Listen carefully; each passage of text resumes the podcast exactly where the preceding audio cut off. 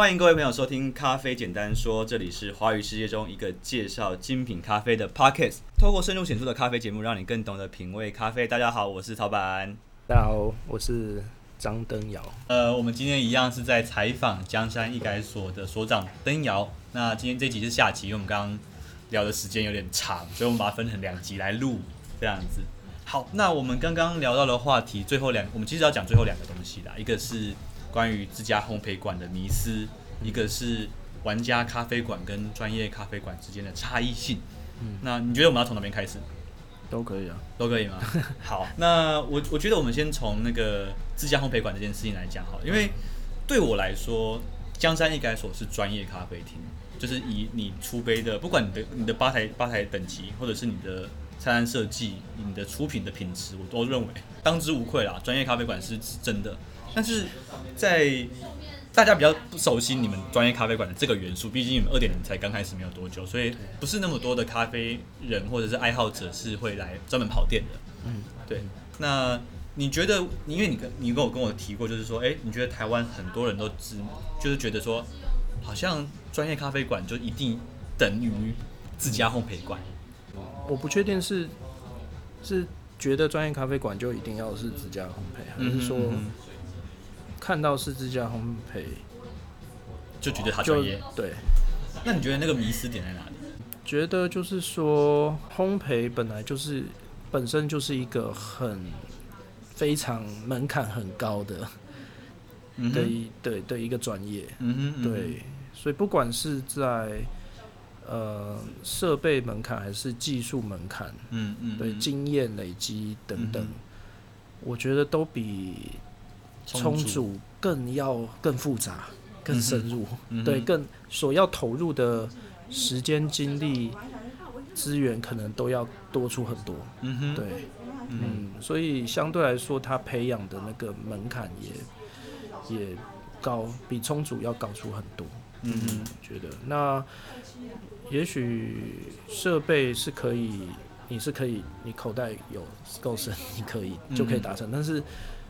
技术理论跟你的经验的累积等等，或者是说，呃，可能曹板会比较知道那个稳定度的这个部分。稳定烘焙的这件事是非常困难。嗯，是，其实没有那么容易可以达到这种烘焙这一端。嗯，对，所以，嗯、呃，是不是自家烘焙的？咖啡店，它的它的咖啡就一定比不是自家烘焙的的专业咖啡店来的更更更专业，或更更厉害，更更好喝。呃，所以你的意思是说，就是你觉得这件事情的投入，它有一个技术上的条件？因为我我我我我观察到一个事情，我就嗯就一直在也是一直在想，就是说台湾好像昨天聊到曹板说。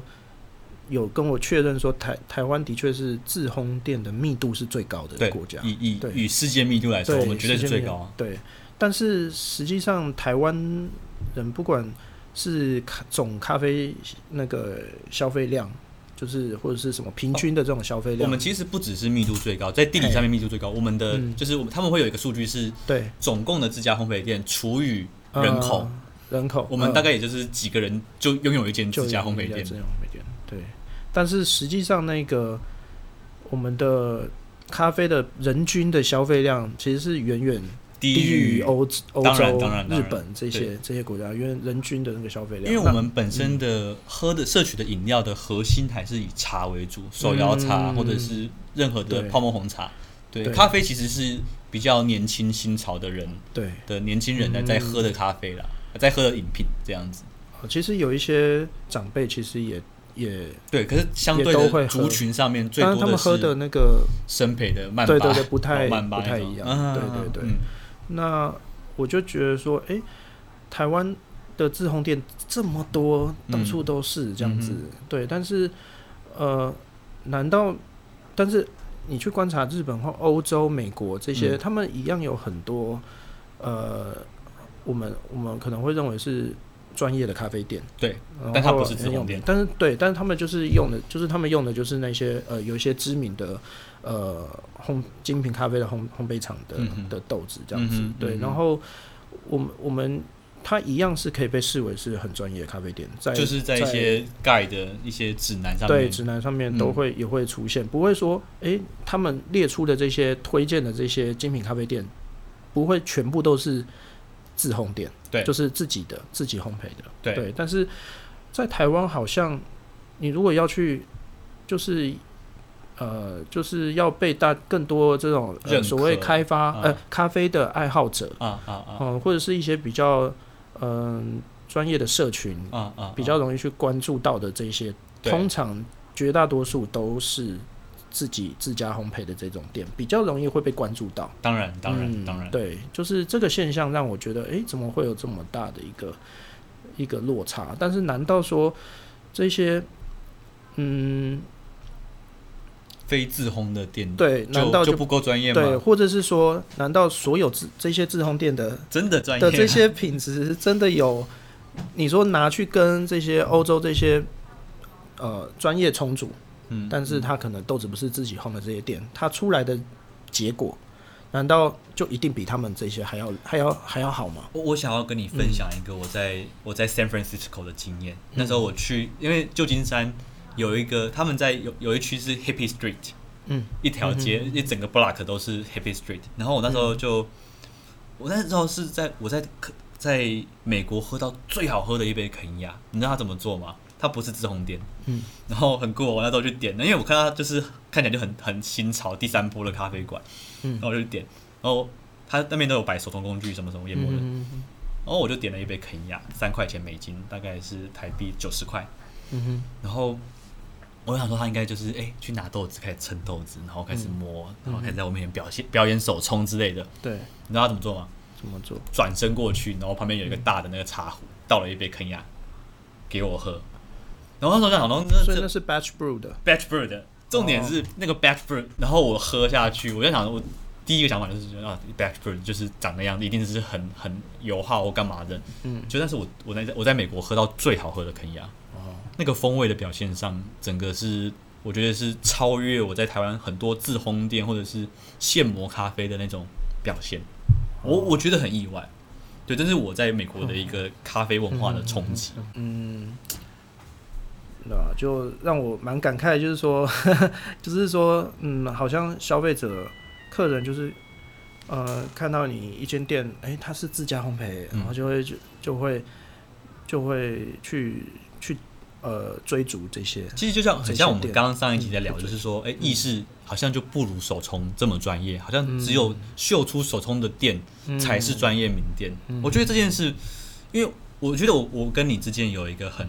很大的共识就是，我们觉得没有怎么样才是好咖啡。嗯，所以他们有一个绝对的原则，就是一定要自从打勾就是专业，然后手从打勾就是专业。嗯，对，我觉得有很多种可能性在咖啡里面都可以变专业。嗯嗯，啊，就让我觉得，嗯，在这这个二点零的这样的过程，就会觉得哇，真的蛮不容易的。就是嗯，嗯，就是如果如果说默默的说 如果不太不太会知道要怎么去去 promote，就是去。不会、啊，你今天就遇到朝圣的店，朝圣的客人。没有啊，听你节目来的，专门来朝圣的呢。就是要像草板这样子啦，就是摒除一些成见啊，或者是一些既定的一些。对，嗯，然后用就是放开自己的那个去尝试，这样思考的限制，对对对，去尝试，所以才比较可以像发掘到像我们这种就是比较默默的在做的，对，你们是走低调奢华路线，也也没有奢华啦，我觉得有点奢华，没有没有，这是我这是我梦想的吧台，你知道吗？拉霸机，然后低频这样，我还蛮梦想的，就是有一天我也想要这样做。比较比较，这也不叫奢华。你的那个，你比较，对啊，没有没有，你比较奢华，你比较奢华。没有啊，这它拉霸机没有比较贵啊，所以你不是这不是从价价钱上去衡量的。拉霸机没有比较贵，对啊，就是你的绿杯是全台湾最贵的绿杯，比较麻烦，对啊。你的绿杯是全台湾最贵的绿杯，啊，嗯。是，对啊，跟价钱没有关系啊。对啊，可是那颗真的是很好煮的一个平底滤杯。嗯、那呃，嗯，我我我觉得我这边想要提一个，就是我们之前在上 LeBron 的课程的时候，其实 LeBron 最开始也是像你所说的这种咖啡，他也是没有自己去浸豆啊烘豆子。最一开始，对他最开始是跟 Square Mile 跟 Tim Wendelbo 浸豆子。Five Eleven 最开始也不是自己烘啊。对对啊，但是呃，我我觉得是这样，就是。在欧洲这样子的这种成为名家的烘豆厂，它有一个很大的条件，就是它必须成为 sourcing，它必须是 green coffee buyer，它要有生豆商的状态。因为我在上 The Brown Ref 的课的时候，他一直在提到一件事，就是你在烘豆的哲学跟你在选豆子、进口豆子的哲学，其实是要 match 在一起的。嗯，对，如果你只是纯粹的呃买一些进口商的豆子，那其实你有很多的想法可能会被限制。所以我觉得。台湾现在的产业的现状就是进呃跟很多不同的台湾生豆商买豆子，嗯、对。可是我觉得未来可能慢慢的市场，也许蓬勃到一个程度之后，嗯、可能会有越来越多那种会进行 DT 的烘豆店、嗯、烘豆厂啊，应该这样说。嗯、对我们自己也是蛮想要往这个方向迈进的。嗯。嗯、接下来我要问的问题就是关于你，哎、欸，因为这这一块我是想要分享给我们的听众，对，因为你的。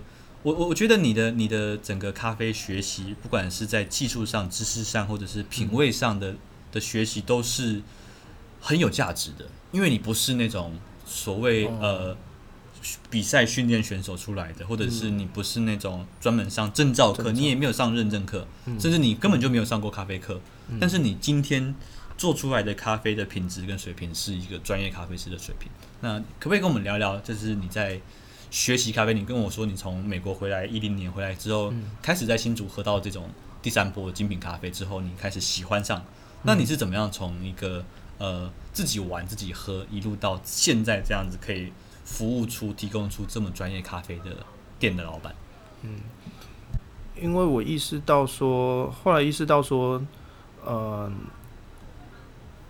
意式浓缩做浓缩的这个。很深，就是比手冲很深，嗯、因为之前我就是都几乎都 focus 在。我也觉得这个比较深，对对对。后来发现哇，很深之后就，我就然后也也就是发现拉霸机这个有趣的东西之后，我就我就决定二二点零就是要用拉霸机，这样就是就是想说比较有趣，对，也没有想太多。然后然后呃，就开始研究说，嗯。怎么样用拉霸机煮煮出自己满满意的？那你觉得如果咖啡就一直去，有人想要往咖啡迈进，比方说我们的听众很多朋友他们是自己在玩咖啡，嗯、那他们要怎么样自己进步，或者是说不透过上课能够学到咖啡，或者是能够精进自己的咖啡？你觉得要怎么做？你你自己的方法是什么？所以完全其实蛮土法炼钢的，也没有什么什么就是。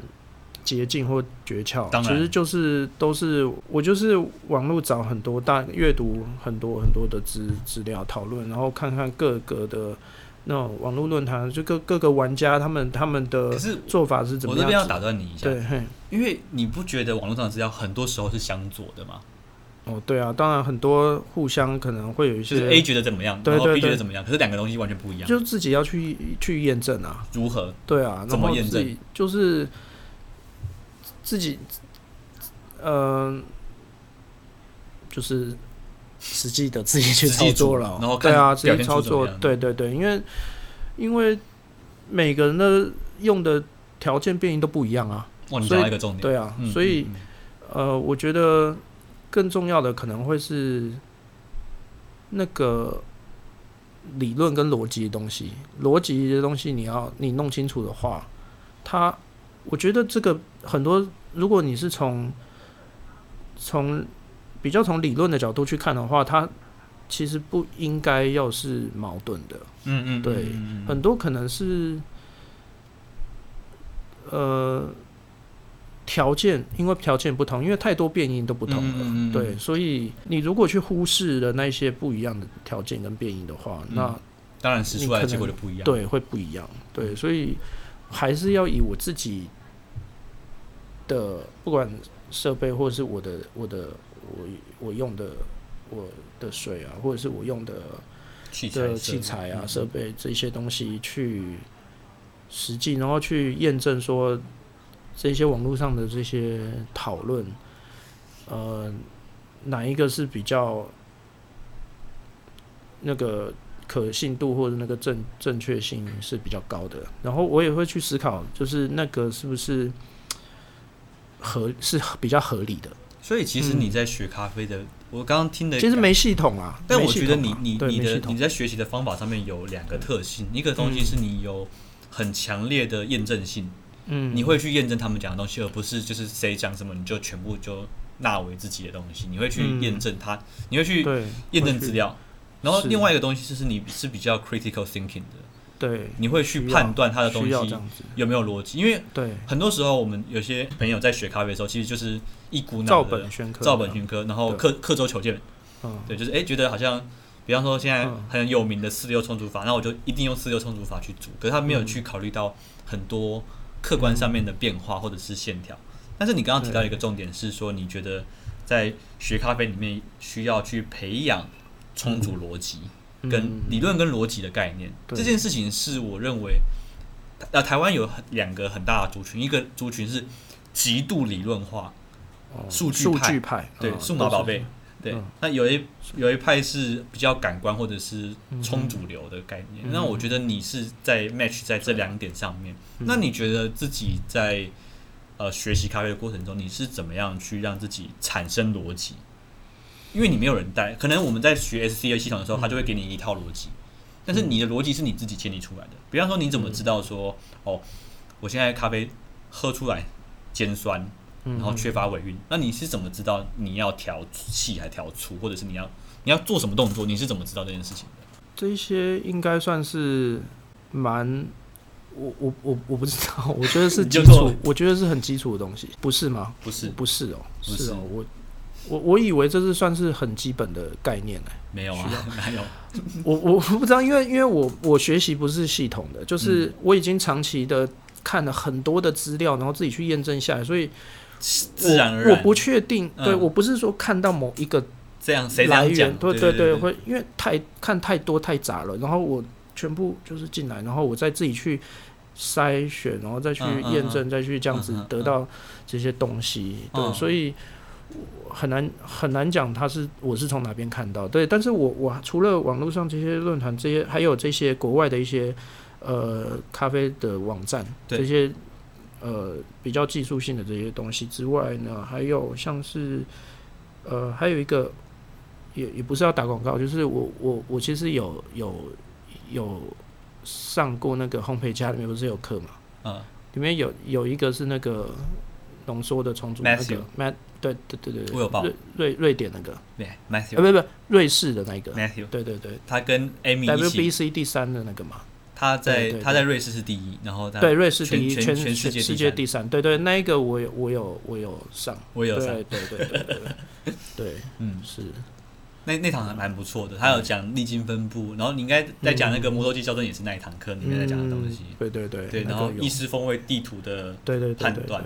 我自己也觉得那一堂课是非常值得上的。对，当然他他是从他准备世界赛的那个的那个角度，就是他做真的做到那个 X 那个 X Y 轴真的做到那么多。对，但是我实际真的在店面的营营业的考量，我不可能做到像那样子成。那是他准备世界赛的那个程度。我真的这样做过哎，真的哦，我真的这样做过。你说对啊？我在员工训练的时候就这样玩。哦，对 对对。对了，我是说，也许你你要传递这样子的。所以在教育训练的时候是传递这样子的概念，嗯、对。嗯、但是你很难说针对每一只我要出杯出杯的豆子都去做那个 X Y 轴方位地图这样子，对啊，你你可能全部做完你的豆子就没了，没有、啊、差不多，对啊，因为人家称要比世界赛，对啊，不知道做几个小，对啊，我我没有那个。我没有那个条件啦，去做这件事情。我不是要比世界北欧豆，对对对对，我不对对。但是我自己知道，就是大概，因为我已经有呃对于自己的喜好嗯。有很明确，嗯、对，所以我我可以比较快就可以抓到大概那个区间，大概在哪里这样子，会可以比较快速的抓到每一只豆子的那个参数这样子。但我突然想到一个问题，你觉得？知就是一般咖啡消费者，他可能刚开始学喝咖啡的时候，他可能什么都不知道的概念下，你觉得知道自己不喜欢什么比较简单，还是知道自己喜欢什么比较简单？我想一下，太久，可能是不要什么吧。就是你知道，我就是不要钱赔，我就是不要不要生赔，不要苦。对啊，应该吧，应该。对啊，因为我我我是个很怕吃苦的人，年轻人就是怕吃苦。哎、欸，但是很奇怪，我喝精酿啤酒又又苦又 OK。对啊，是应该是我觉得不同的东西，对对对对对，想法。咖啡我真的不喜欢，然后，我真的不喜欢苦苦，对，一点点苦的接受度就就很容容忍度就比较低。嗯，对，咖啡是这样子。OK，, okay. 所以也许是先知道不喜欢吧。嗯，对啊，我不知道一般人是怎么样啊。嗯哼，不知道。对啊，嗯，我不知道，因为我问过每个人，每个人想法都都不太一样。对对，这这是很开放性的。对对对对对，嗯。好，那最后我们用一个来总结，就是对于刚开始接触咖啡，好，我们定位在精品咖啡的朋友，嗯，你觉得他们应该怎么样开始学咖啡，或者是你觉得他们怎么样去？提升自己的品味是一个很好的方法。对你，你现在已经开店八年，你说的是单就喝咖啡，嗯、或者是煮咖啡，随便你。这个开放性的问题，哦，你会有什么样的建议？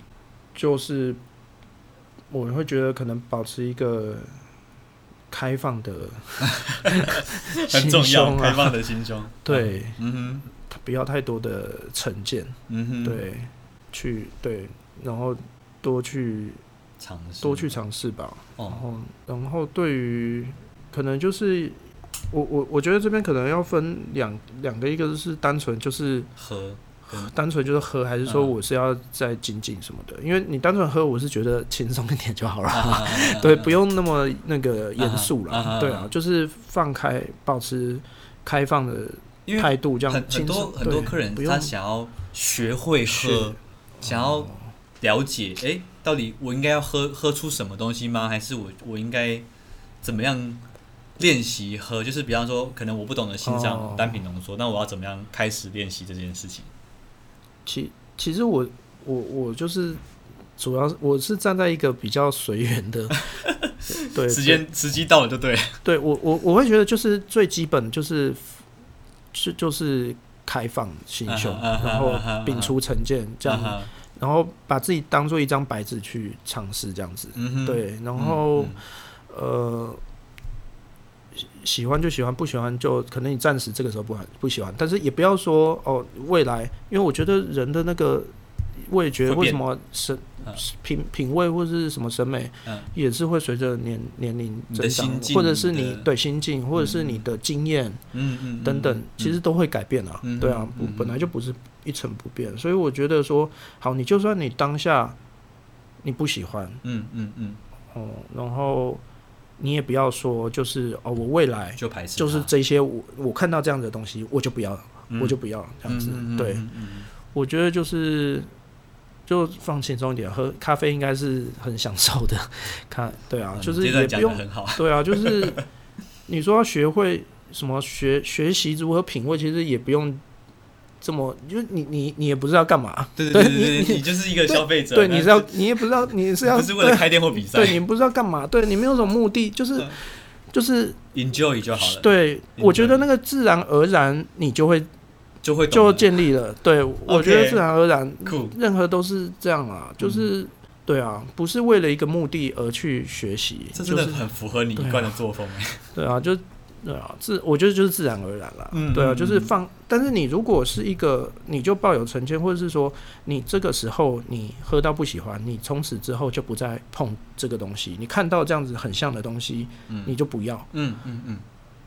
那也许你未来你的那个品口味品味转变了，你可以接受，嗯、但你不知道，嗯、因为你就你就你看到你就不要了，你就失去美好的可能了，对，就失去了那个享受的一个可能性了啊，对啊，我就觉得就比较可惜一点啦，对，就是一样，就是就是抛抛开你过去的那个既定的既定的那个印象，对，就是随着你的经验，就是品尝品饮的经。经验增增多，你你还是不要去限缩自己的那个过去的经验，就是那个其实不要被过去过去对，因为其实那个咖啡豆它也是不管在种植处理，对，它也是在变化的，啊，它也不是 一直一直以来其实对年随着年代它本来就是一直在变化，所以它本来就都没有东西是不变的啦，就是你自己品饮喝的人也在变，那生产端、处理端、充充足端都在变啊，对啊，那你去。执着那个说，你你既定的那个那个就是，对既定你你不喜欢的东西，你就是你去排斥它，就这个意意义不大了，就是只是把自己弄弄得更对更狭隘吗？更对，就是你没办法轻松更轻松的去去去享受咖啡带来的美好，因为你你就。对，就是很好哎，这不要，对对，这不要那个不要这样，对啊，我只要这个，我只要那个这样子，对啊，就是都会变了，对，就是这样，就是大家轻松一点喝，enjoy，enjoy，free，轻松，对，好，对啊，那自然而然就充足呢？充足怎么样？怎么样学？你觉得煮你你会推荐 RS 十六给大家煮吗？哦，我蛮推荐的哦，对，就是说我还蛮推荐大家多尝试各种就是没有滤纸的滤杯。为什么台湾少见？就是因为那、啊、你会推哪一颗？RS 十六我蛮推的，还有那个呃门槛低一点的有没有？门槛低一点，它门槛很低啊，其实哦，你说的是那个价 价位哦哦，大家不太容易买这颗建水蓝或者是 low 卡可以吗？我没用过啦，哦、你所以我不对啊，我那你之前之前会用金属滤网的滤杯吗？有，我我店里有啊。其实我们就是有三种。嗯嗯，三种无不用滤纸的滤杯去让大家选，一个是美国的那个不锈钢的滤杯，不锈钢的，对，美国不锈钢就是滤网的意思，滤网不锈钢滤网，对，不锈钢滤网，它会有细粉吗？当然，只要不用滤纸，一定会有，对啊，但是喝完之后会有渣渣吗？会，就 RS 十六也有啊，就是所有不用滤纸的都有，我觉得 RS 就算是没有没有，对的，low 卡没有，low 卡对对对对，low 卡 low 卡好像是没有的，对对对对对，但是。它太细，孔隙很细，它就会会堵塞的问题嘛，对啊，所以这个其实是在营业用，我是就是先不要考虑，不用考虑这样子，你自己自家当然是很 OK 啦，对啊，因为它你营业的话，它会随着使用会越来越累累积，那这样子是充足上是不不太稳定，所以对啊，那单就店里面用的这三个，其实都算是我算是觉得细粉都。算是蛮干净的，嗯，对，不锈钢那个也蛮干净。然后还有一个日本的是那个有田烧，它是双层的，双层的有田烧，远红外线那一那一款，对，双层的。我忘记上次有没有给你看过，我看过，但我不知道。对对对对对对对，它就是日本有个阿萨希陶研，陶陶陶瓷的陶陶瓷的陶陶研研究所，陶瓷研究所，陶瓷研究所，对，阿萨希陶研出的那个。双层的那个，它利用那个内外层滤杯之间的那个导导流，对间隙的导流导流去挡粉，对，然后去让水可以过去，但粉会卡住这样。啊，可是它好清洁吗？它好清洁，好清洁，对，好清洁。呃，不是，诶，它很好清洁啦，就是比起不锈钢来说很好清洁。对，但是它比较容易吃色。你如果不不不用在意吃色的问题就还好。吃色的意思？因为它是陶陶瓷嘛，陶瓷会有孔隙，它有一些部分不像那个。呃，那个 V 六零是 V 六零是全部上釉，嗯，对，它没有全上釉。你说它会染色上去？对，它它在那个内外层滤杯之间的那那一层，内层跟外层接触面的那一层是没有上釉的，所以对，OK，那个咖啡的颜色会吃进去，所以看起来有点脏脏的，对，但是那不影响充足，那就是看起来脏脏，也不会影响味道。对，那就是颜色染色这样子。OK，对，那你如果不在意那个染色的话，它是味道很棒的绿杯，我很我也很喜欢这一支，但是对它它的味道真的很棒。然后只是说它的稍微过滤的那个细粉会稍微多一点，也还蛮推荐，就是阿萨希这颗也可以桃园看，对，或者两个可以可能可以比较看看。我我自己最惊，我很惊艳那个 RS 十六，嗯，对啊，嗯，哎，阿萨希是扇形。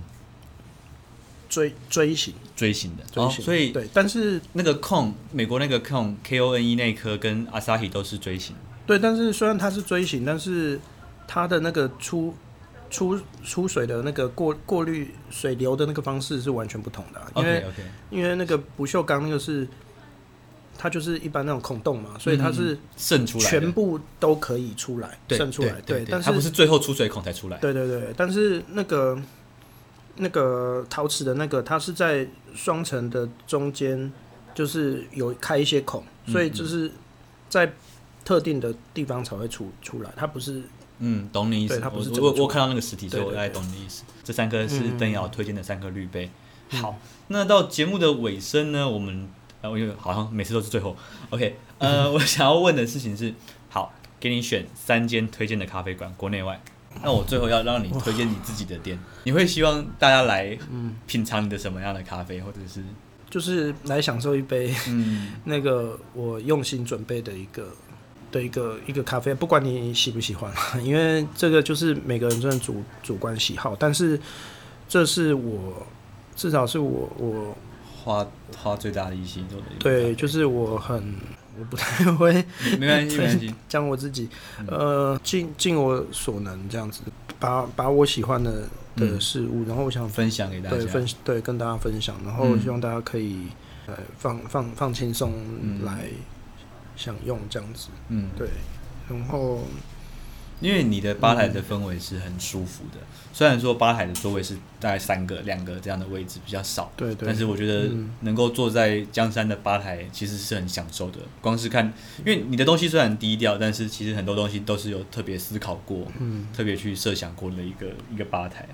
对啊，对，就是来享用。然后如果可以，呃，因为我我比较不会主动。表达对，所以如果对我有什么好奇的，嗯、都欢迎可以攀谈。对对对对，好，好，那我们今天的节目就到这边。如果大家有任何的回馈的话，欢迎到我们底下留言，或者是在我们的 IG 用私讯或者是留言都可以。那如果有任何问题都 OK，都可以在提问。嗯、那如果对灯瑶的店或者是对他的、嗯、他的任何的部分有问题的话，也可以私讯我们或私讯江山易改所的 IG。OK，、嗯、那感谢今天大家的收听，我是曹板。